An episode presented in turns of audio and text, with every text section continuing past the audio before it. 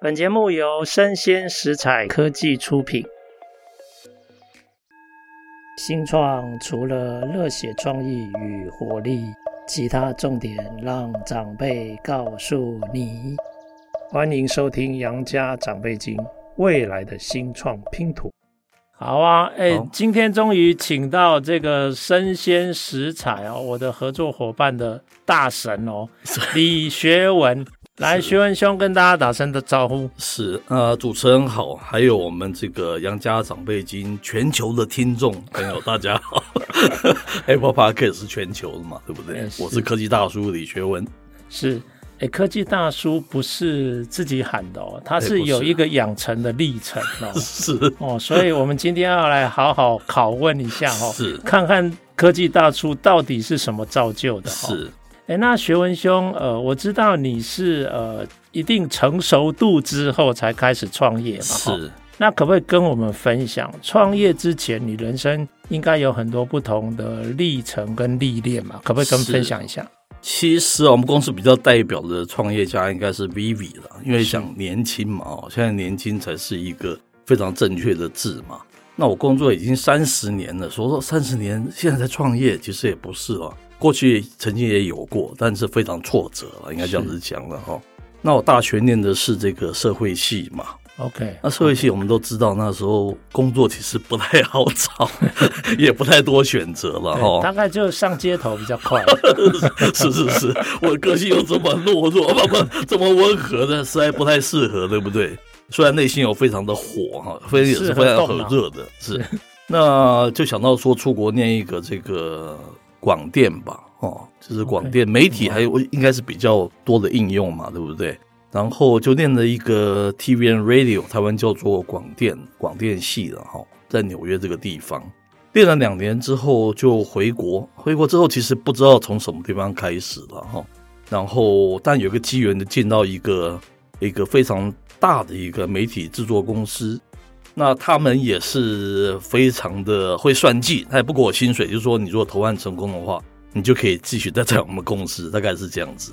好死不死，其实连续两届我都拿到了，就是我们投公共电视案的那个冠军了。OK，哦，都是十案里面唯一只有中我一案的，诶。那这就是老天给我这个机缘嘛，留在这家公司嘛，哈。哪一家公司这么精明啊？是是是，方便透露吗？已经是已经是对啊，几十年前的事情了，对不对？了解了解。那做了以后就做下去了，做下去之后，其实十年哦，应该说我的工作有三十年哦，十年是在电视媒体，二十年是在资讯科技哦，这样大家会比较有一个清楚的那个 profile。那接着这个十年其实就大同小异了，因为做了编剧啊、导演啊、制作人啊、企划这样子的角色，都是这样子的角色，只是换不同的那个节目来做而已哈。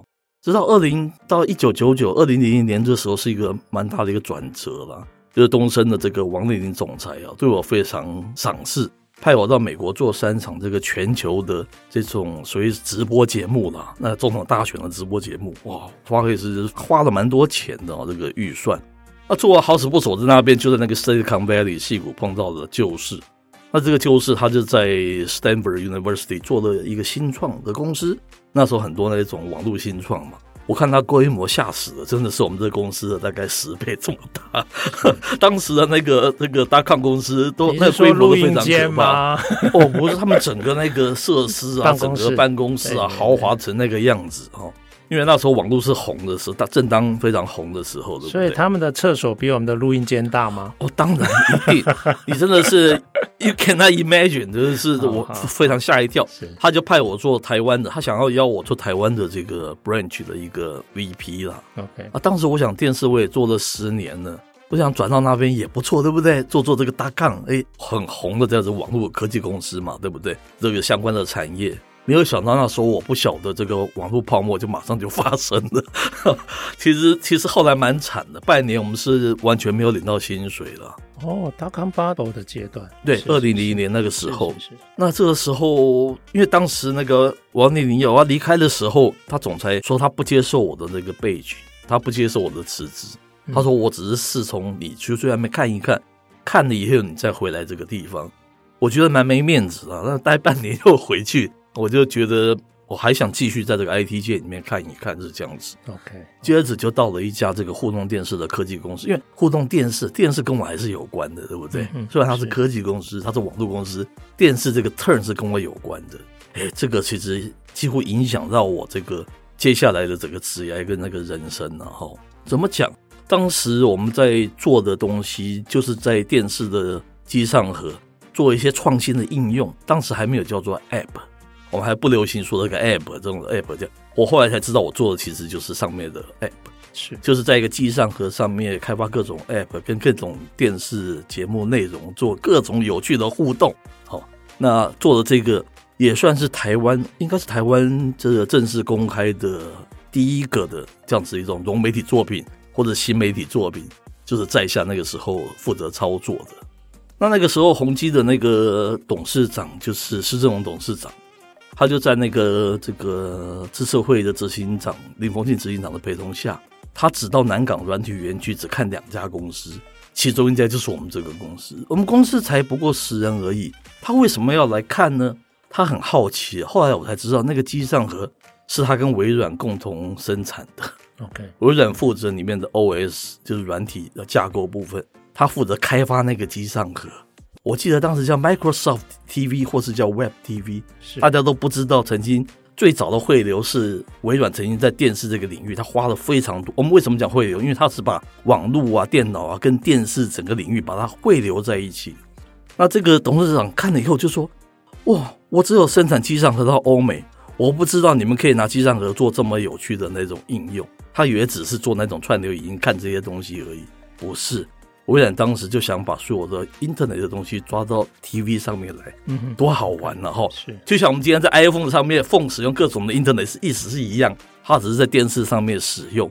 他说：“你真的开了我的眼界，这个东西非常创新，因为他他是电脑人嘛，他不晓得怎么会拿到客厅这个领域跟 TV 这样子互动的应用。可是他接着讲了一句话，影响到我大概后半生。他说：‘你这个东西非常好，非常先进。’可是至少十年以后，你可能才会有成果。我，那时候当时心里真的是完全凉掉了。对我一个刚从媒体业跨到这个科技业领域，他跟我说十年，十年我们的公司还在不在？有没有还还有没有活下来？是不是都不晓得啊？嗯，但他这个开启了我一个我这个水瓶座宝宝的一个好奇心就启动了。我说为什么需要十年他才能够成熟？当然，我不好意思，你你是一个总裁，我怎么好？他只丢下这样子一句话，我就一直在想。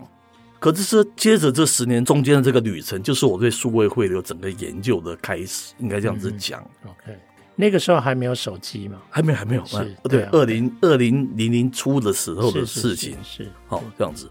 那我想说，是频宽的不够，是机上和使用习惯，大家没有这样子的使用习惯。还是因为它价格太高，它没有办法普及，还是这个生态没有建立？为什么董事长跟我说要十年？所以我就做了各种各种的那种研究，很有意思，对不对？就说为什么电视跟这么有趣的一种应用，居然要十年？那就从这里面就整理出非常非常多的那个论述，就开始写作。我相信台湾找到第一辈的媒体人都应该看过我写了很多文章，因为是最早的第一个方案，然后第一个有这个。开记者会公布了 project，然后第一个就是我把它写成是非常多的那种想法跟观点啊，在不同的媒体上面就开始这这段旅旅程了哈。那这段旅程当然我日后非常多的机会都来自于这个旅程所发生的。那你看到二零零七年 iPhone 出来了，iPhone 做的事其实就是解决当时我们在电视跟这个网络结合所发生的种种问题，只是他把这个网络拿到手机上面去把它发生了。我非常有创意的一个人，从此电视这一端就没有人在讲了，因为全部眼球都吸到那个，对不对？都吸到这个所谓的手机上面来了，大概是这样子。所以他当时为什么会成功，其实是有迹可循的，就是他也找到这种跨界啊、这种融合的那种应用。所以贾伯斯他成就了他的一个霸业了，这样子。那这十年，这这个后来离开的，后来我们那家公司。你看，果不其然，大概二零零三、二零零四年就有经济危机，亚洲什么金融风暴，是这个博士最清楚，对不对？大海啸嘛，就大海啸，是是是。那个股东说有多少钱没有关系，五我投五百万，只要退回三百呃三十万、五十万都拿回来，公司瞬间的就就 close 了，是大概是这样子的那个故事了。但是我是绝对我不太吃回头草的人，我说，嗯，我不会再回到电视界了，我就继续在资讯科技里面吧。其实蛮辛苦的，我这两次都算是在我在那个资讯界跌了一跤嘛。你前面那个 VP 没有成功，是，但是薪水都没拿到。后来这个互动电视做不成，这样子。后来倒是因为这个原因，我进入到资策会，他们刚好需要这个数位电视，那时候数位电视电视数位化转型，对不对？那我刚好是参与到。Digitalization 是我就是说我转型之后一个很重要的一个领域嘛，是因为这样子的原因才进到那个资策会。资策会你待几年？大概大概四五年吧。哦，那也蛮长一段时间。对，有负责，哎，很棒，学习到非常多，还是就我这个 track 继续再往前走了。哦，有负责到这个数位电视，有负责到数位出版的相关的一个计划。你看，非常有意思。我偷偷插一下，那后来下一站就是被红海挖走了。哦，那是到二零一五年的事情。是是是，但你在资社会有四五年啊。我资社会到二资策会大概到二零一零年。OK，到二零一到二零一零年大概是这样子。是是是。可是就不断的不断的去继续就这个问题，一直一直不断的发展，从电视到手机的汇流到各种各种，你看是不是对汇流这个还蛮完整的？有引发不到类比电视到数位电视到互动电视到行动电视到数位出版。等于说是这个路摸一趟，就说哦，原来这个叫做数位汇流，才敢开始写这个数位汇流相关的那个文章嘛，哦，因为你觉得他们是通的，你把这个理路理顺了，大概是这样子。那其实这中间又没有什么太多的那个波折了，一直到二零一五年之前都是在智库啊基金会服务嘛，哦，还是跟这个题目有关，但是就是没有没有太多的那个实作。到二零一五年，你看这个就是我写作经常长期累积的结果，就被那个郭董看到，郭董就找他的这个公关的主任就联系我。我当时跟公关主任说：“你们是不是诈骗集团啊？” 我说：“我根本不认识郭董，我跟他一点关系都没有啊！”不不不，他看到你文章觉得洞悉能力非常好，他请你来演讲，是这个原因我才进到那个红海嘛。呃，一场演讲之后就留在红海做顾问，非常感谢红海给我。继续在实作这个部分的一些经验，这个累积了，包括那个我做了 AR，我做过 AR 的方案，我做过 VR 的方案，我做过 8K 摄影，怎么样 8K 制作的那个方案，AR 的方案，我在讲说我创业的历程，我这边讲一个我一个小小的一个我职业中一个 DNA 啊，很重要的一个 DNA，就是我一直觉得。希望透过我的一个贡献，能够在某个领域或是某个大集团里面，能够产生一些些的变化。Even 是一些小小的变化，就是跟大家原本玩的东西是不太一样的玩法。这是我一直从工作第一天到现在，心里面一直有一个小小的这样子的宏愿。哈，建集团我也是这样子的想法。那时候 AR 在红的时候，有一天我跟我老板说：“诶，我们就是说。”中国这个《山海经》这个故事里面不是各式各样的那个妖怪吗？我说今天如果能够拿 AR，你到芝山岩换出芝山岩的山神，你到淡水换出淡水的，就是这种玩法哦。诶，他当时听了很有趣，但是就是没有继续的持续下去。过了半年一年的时候，老板问我说：“那时候宝可梦大红，他说宝可梦当时提的方案是不是你的想法？”我说：“我完全就是这样子的想法。”当然不了了之，因为人家宝可梦已经做的是这个样子的。二零一八年的时候，史蒂文也记得，那时候 VR 非常红，我们那个 team 就完成了一个 VR 的，算是一个 shooting，想要做一个 shooting machine，就是 VR 的摄影机哦，实体的摄影机。嗯 okay. 那个里面我提出了非常二三十个 VR 摄影机，当时在市场上面的痛点有二三十个，那是因为我长期在业界那个观察的结果。那我们里面有一个非常棒的一个 coding 的师傅，一个 programmer，一个城市设计师，还做了一套这个可以无缝式接轨，那个把六个等于摄影机缝合的那个技术，还展现给老板看。可是商炮还是没有做下去。然后到二零一八一九的时候，我有接触到一个八 K，那很棒。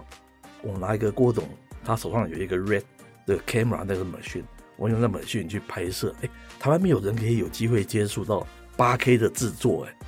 八 K 制作跟我们传统制作那个难度是困难不知道多少倍，我们把整个困难解决，还做了一套白皮书，然后希望这个东西可以发扬光大。我在讲的是，后来到二零二零年的时候，我开始认知到了，我个人认为是数位汇流这个东西，只要在里面找到一个 niche，就把它做得非常棒，无论它再小，它都有机会影响到全球。这是我个人的论述，我个人的想法。但后来想，集团的想法可能觉得它就是一个 small case，对他来讲，VR 的量也不过几百万而已嘛，对不对？不是说多大的那个量。从他的角度来看，然后我才发觉我，我我一直想说，进到集团里面可以发挥一些影响力，一些小的项目。我有时候在想，他从那个时候就做 VR 的培训就做 VR 相关元宇宙，现在变得火红，这一两年变火红，他会不会因此会得到利益，还是？人家会想到说，你不只是一个这个代工公司，你可能也会发展说这种原生的这样子的一种 VR 世界相关的一些 solution。我个人内心是这样子的想法，或是 AR，你把它变成是一个中国山海经似的去抓各种妖那种，那是不是很好玩？山海经故事里面太多太多的妖怪，形形色色，绝对不会输宝可梦里的那个妖怪。可是我失败了，因为他那个可能对他的本业其实是没有什么太大的那一个哦影响的。我心中想象是，数位会也可以有点小成就，可以影响到业界，可以影响到集团，但他们的想法是，当然是他们的想法是跟我是不一样的。所以大概在二零零零二零二零年底的时候，那个火就有一阵子就消灭了。这这，我那其实前面走的也是一个创业的路嘛，哈，可是其实都不成功，哎。了解了解，哎，我觉得哈，哎，其实时间不很长，可能是你这样描述大概不到二十分钟，可是我仿佛看到了一个长片的传记型的长片，都有经历到。我我我发觉其实你有几个养成的关键的拼图，是，比如说你自己本身是社会系，是，所以你有一个社会系统的一个思维的底子，是。然后你又读了广电，其实那是媒体。然后你的历练也是在媒体，但是你特别的地方是，很多媒体人都没科技产业的经验。是，但是你在科技产业养成的经验还蛮久的，是养成的时间还蛮久的。对。对那我觉得你经历的那个 dot-com bubble 哈，应该说是信也不信。其实 dot-com bubble 那个时候一破掉之后，打掉了。虽然有很多是不靠谱的 idea，可是也有很多是真的很棒的 idea，在那个时候被打到谷底，是，然后再必须再从头再来，是是是，对对，很有意思，非常有趣。然后你到后来其实又经过了金融大海啸的摧残，所以再一次哈，是。啊，但是我觉得金融大海啸的那个摧残，你要想想看，你做的那一题为什么？有大老板说：“哎，可能要在十年。”对，我觉得他事实上有一些客观的条件 的因素，比如说，其实那个时候的网络是，其实大概也是一九九零年代才起的嘛。是，那可以说熟悉网络的第一代，我们可以讲最接近的可能算一九八零年。是，其实一九八零年在你那个时候金融大海啸之前。才二十出头的毛毛头小子啊，是是，是，所以真正懂，可以开始了解这个东西，或者是成为这个东西的 user 或消费者的，其实几乎是小众。说的非常好，对对对，是是是。然后后来，其实你沉淀了一段时间，其实我相信你应该有把自己的这些经历。又更系统化的内化了嘛？是，是没错。可是这个时候偏偏遇到你的是红海，是 红海，它是硬底子的，硬体底子的嘛？是。可是你的这个东西不是硬体底子，我们是人文科技整个要融合在一起。是，所以你看哦，它的策略、组织、人力、系统，全部都全部都跟你没办法 match，是是不太一样的东西。是，那当然，他在那个历练上，是你也看到了很多可能性。是是是。所以对你来走。绝对不是白走这一招，是非常有趣。是，可是对你期待想要在红海开花结果，我是觉得你们的 DNA 是不一样的。是是是啊哇，那造就了这个非常精彩、非常曲折跟刺激的人生旅程哦。哎，我觉得我对你有更进一步的了解。以前跟你在红海碰面的时候是透过开会，对对对，所以我其实对你完全不了解。其实你根本不像是典型的红海人，我完全不是。你其实是一个艺术，突然误闯进这个丛林的，是其实也不是小白兔，也是有经验的哈，算是老白兔了哈，老兔子，不好听，不好听。好好好，哎，那我接下来就想要请问，是。那当你二零二零了解了这些事情之后，后来决定是什么样的这种因缘际会跟条件的剧组，你又决定开始创业？是，非常好。我说 Podcast 这个东西好像变成是我人生的宿命。怎么讲？其实我蛮年轻的时候就想做电台的 DJ 了。哦、oh,，OK OK，我甚至于尝试就是外国人怎么样这个主持节目的那个方式，我花了蛮长时间学习。可是后来就没有走到这一途了，就就完全走电视，跟广播是很不一样的两两个 track，对不对？二零零六年那时候，好像 YouTube 那时候兴起嘛，对不对？是，是那时候兴起，哇，很爆红这样子，哇，Web 二点零的那个 video 可以上传啊，素文都可以创作。你知道我第二年的时候就想到一个点子吗？就是 Spotify 的点子。OK，我想为什么 video 可以？为什么你们都没有想到 audio？它是一个很独特的元素。为什么 audio 不能变成像 YouTube 这样子很多素人的声音的节目这样子的一个平台？哎，我那时候你看开始有这样子的想法，但是 again 是失败，因为那个时候几千万的那个投资了，我没有那么强的能力去找到这笔资金。和当时是跟这个就有关了，我在想的是这件事情。后来今天就是今天的 SoundOn 啊，Spotify、Apple Podcast 都是这样子，就是我当时想这样子的平台了啊。那当然十多年以后我都没有去做。那二零零年那时候我还没有提到一件事情，就是在应该是在二零一九年的时候，我的老板给我一个机会，他就去 sponsor 飞碟的《爱心梦想家》这个节目，希望做一些教育科普，就是用科普来教育社会大众，透过 radio 这样子的媒体哦。那我在里面也有一个这个科技大叔说故事这样子的单元，哎，你看很有意思，我就觉得哎，广播还蛮好玩的，哦，广播讯息 deliver 是非常的精准，非常的确切，哦，不像这个 video 上面是一个一个辣妹跟你秀，你就一直点赞，一直看他，你可能忘记里面讯息，我就忘了其他的重点，你不太，你不是真正的很 care 里面他所说的那个讯息哦，那这样子写写写，就发觉写写就词穷了，发觉在科技。生物科技领域，我就很欠缺这个部分的那个专业嘛。因为讲科技不能只有讲这些我们知道这些数位科技，我想包含点生物科技。那个时候就找到了 Vivi，他是我那个合唱团的，哦、我们就跨了三十年的这样子的学是共同学长妹啊，对对对，对对对，那就请他帮忙做写手。他其实很委屈他了，很多让科技文章就是生物科技文章都是他写的，可是是我在演绎的这样子。嗯，那后来我跟他说，我们何不那 Podcast 开始红了、啊。我们说，我们何不主持那个 Podcast 节目？因为你在红海可能还没有走到自己的那个嘛，就想说，我总可以在周日的时候去玩个 Podcast 节目嘛，对不对？就弄一个老学长聊我小学妹的节目。哎，他一做就上瘾了耶。嗯哎，他一个台大这么优秀的一个博士，生物科技博士，他居然上瘾了，对声音这件表达这件事情。其实是有迹可循的，因为他参加合唱团好几年，他说合唱团声音表现一直是影响他人生很重要，所以他是有原因的。他对声音表演是非常有兴趣。哎没有想到我们做一做，居然有一个海外的陌生人说他愿意投资我们开公司了。他说：“你们如果创立公司，我愿意投资几万美金。”我们说真的假的？是不是诈骗集团呢、啊？嗯、这些诈骗这么这么的火红，资金有到位吗？有有到位，哦、那确定不是诈骗？我甚甚至从来没有见过这个人一面。这个钱我认识的哈，这个人我不认识。你没到柬埔寨去哈？是是是，哦，那今天就不会坐在这里了，对不对？是不是很好玩的际遇？那我就想，既然我在红海我没有办法被投资，那我不不如在外面搞一个这个东西。你看，我一开始以前做 DJ，包括二零零六，其实是有关系的耶。我想做个声音的平台。到现在真正能做，所以它是有原因的。那我们就觉得声音是一个好好生意，是一个好市场，所以就毅然决然就投投入在这个里面。是，大概是这样子。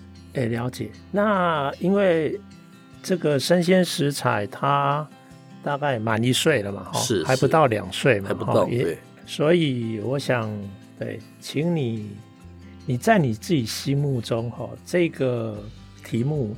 你希望未来生鲜食材可以走到一个什么样的一个境界跟愿景？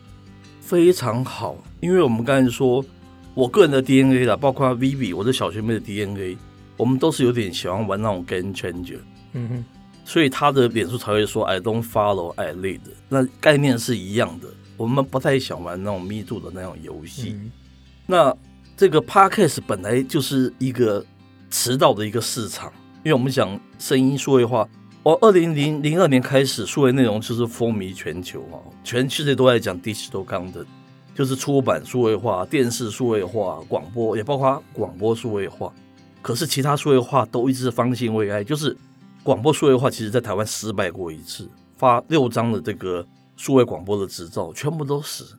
也就是说，广播那个是亟待要被解构的，出版也被解构了，可以个人出版，各式的人都可以出版。然后影音也被解构了，所以才会有像那 YouTube、像 Netflix 这样子的新兴的那种形态出来。为什么声音不会有呢？它一定会有，只是大家过去一直把它当作是影音的一个附属品。所以我们看好这个 Podcast 它长远的的一个商机哈，还有它非常长尾的那个效应。我们想在这里面扮演一个那个 Game Changer。我记得我跟那个 Steven 先生有交流过。其实我们现在的资源还是有限，我们现在只有牛刀小试哦。是一些新的不同的那个 format，我们已经达到了一定的那个成绩。可是我们其实有太多太多的创意，我们没有资源去实现 game changer。不知道那是因为了不了解这个意思？娱乐节目怎么会只有这样做？talk show 也不会只有这样子的做法，新闻节目也不会只有这样子，它有不同的声音的那种 format。但我们还没有这么多的，我们公司才几只小猫，我们没有那么多的资源去做它。我们相信呢、啊，我们如果看它是一个非常长远的市场，我们扮演 game changer 在这里面，我们有一天，我们这个值会改变它的那个量嘛？大家会觉得哦，原来声音是可以这么做的。另外一件事情还要跟那个 Steven 先生交流是，因为 Apple Podcast 知道我们这个品牌还蛮有名的，嗯，有一次就主动邀请过我们开一个小时的会，他的总部，他说你们有一个酸女孩的节目怎么下架了？诶，我们很好奇。我们跟酸女孩的节目，因为它是在贩售食谱的，那我们用了一种叫做 podcast 的 commerce，就是播客商务这样子的概念去。我们说在上面如果可以卖食谱的话，我们是可以 profit sharing，但是实际上面成绩并不好。我们把它拿下来，他非常 care 这样子的 case。他问我们说为什么要把它拿下来？他说你们这个 case 我们很看重，它是很新的一种 business。我在 telling 的 story 是。Podcast 对 Apple 来讲是一个新的想要产生 business 的那个领域。他过去比较把它当成是 nice to have 这样的一种玩法，但是我这个分析如果数位汇流的这个走向，那就落落等了。他今天是不得不玩，就是因为这个终端越来越卖不动了，他会把它大量的精力越来越放在这个内容跟服务，产生更多的 business，还有广告，所以他开始在改变。你从总部会打电话来跟我们说。为什么你们这种新的 model 为什么不继续下去？你们跟我们继续合作啊！你们把我们现在就把它放上去了。他我们愿意用其他的方法去把它捧我们来试试看这样子的 business。他告诉我们说他他已经在尝试各种各样的 business 了。这是我们可能发展一条路嘛？就是我们可以跟着 Apple Pay 这样子的平台共同找出那个他的 business。如果你有很棒的内容，加上这个平台愿意配合，它是多美好的一件事情。Not to mention 这个 First Story，他的创办人也接受我们的采访，他最近。我们跟他讲说，你应该扮演一个好的一个 platform 的角色。好的 platform 角色就是让你的所有的这个 content provider 是有钱可以赚的，不是今天大家好玩在那边玩一玩，你这是长久玩不起来的。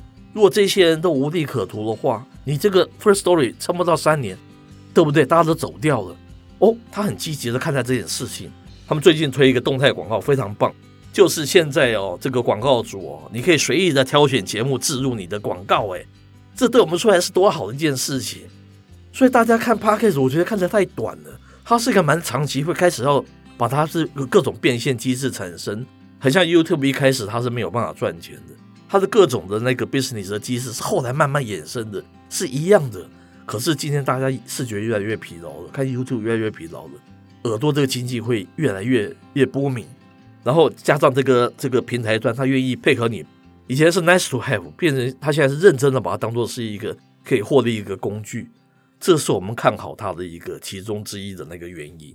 是了解，哎，我觉得我今天有很多新的收获。是，那我对你的认识也加深了。是，我对你的初步的结论是：第一个，我觉得你生的太早，你踹的东西都是未来性的东西。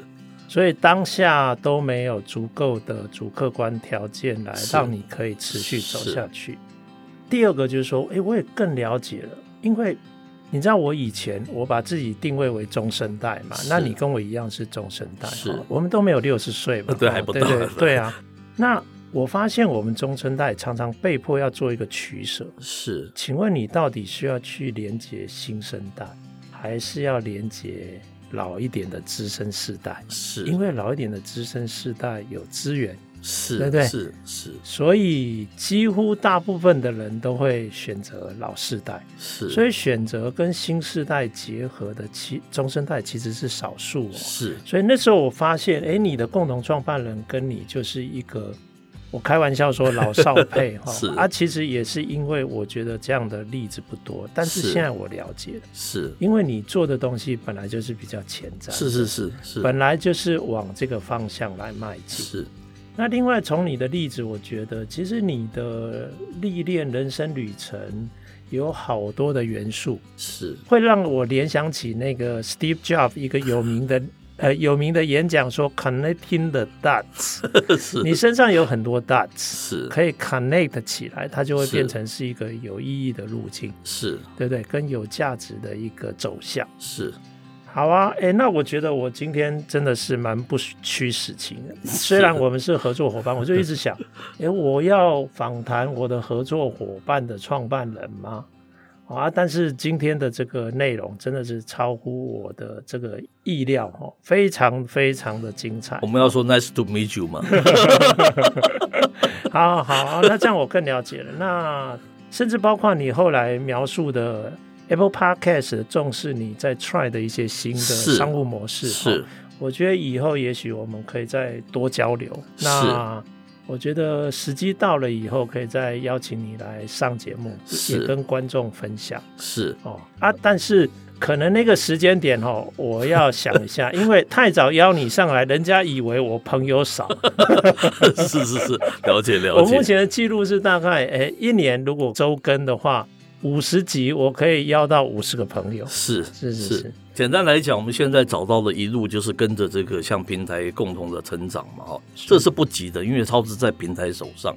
我发觉他们现在都积极的在往这个可以变成是个商业模式这个部分共进。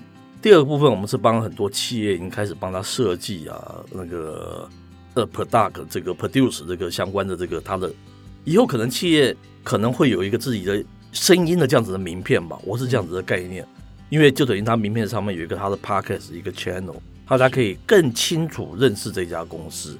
比起你看一个 video，我说 video 是花花绿绿的，不是那么清楚。声音的话是非常有效的，达到他想要触及的那一个。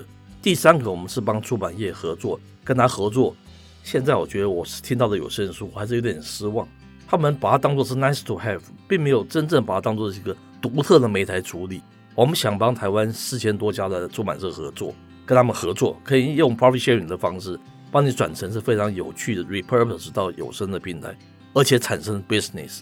这是这三件事，我们现在非常，我们也是需要更多的资源才可以完成这样子的事情的。诶，透过 Steven 这个登高一呼，我们希望得到一些资源，可以做这件事情呢。哇哦，诶，我仿佛看到一个脸上白皙。没有皱纹的少年学问，然后他头发在风中飘逸。是是是，好啊好啊，哎，今天非常感谢这个学文兄的这个分享，我觉得非常精彩。哦，那也谢谢观众的收听，我们下次一定要再邀请这个学文来上我们的节目。感谢学文，感谢感谢，谢谢。